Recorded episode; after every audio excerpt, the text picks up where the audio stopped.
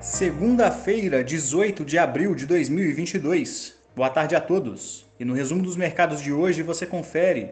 O Ibovespa operou em volatilidade, chegando a se aproximar do campo positivo durante a tarde, mas acabou acompanhando o movimento dos mercados internacionais e fechou em baixa de 0,43%, aos 115.687 pontos. Na ponta positiva, as ações da Tupi subiram 8,47% após a companhia divulgar a aquisição de 100% da MWM Brasil, indústria de motores e geradores, pelo valor de 865 milhões de reais. A aquisição ainda está sujeita à aprovação do CAD. As ações da SLC Agrícola fecharam em alta de 3,74% após a companhia ser mantida na segunda prévia do índice Ibovespa para o próximo quadrimestre, que vai de maio até agosto. Ainda haverá uma última prévia ao fim de abril, antes do anúncio oficial da nova composição do IBOV.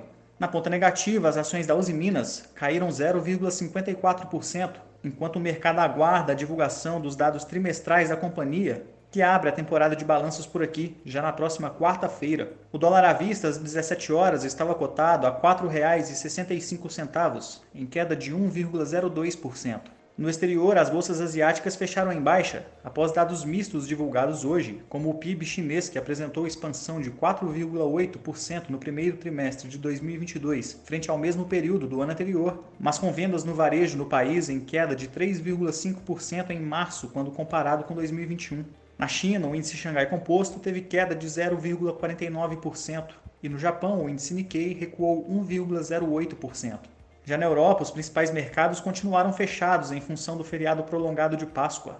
E as bolsas americanas fecharam em queda, após alternarem sinais ao longo do dia e recuperando ao fim do pregão, se aproximando da estabilidade. A divulgação de fortes resultados do Bank of America puxaram o setor financeiro e diversos papéis ligados a bancos fecharam em alta.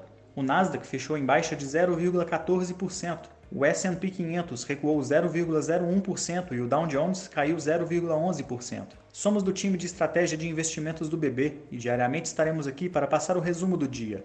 Uma ótima noite a todos e até a próxima!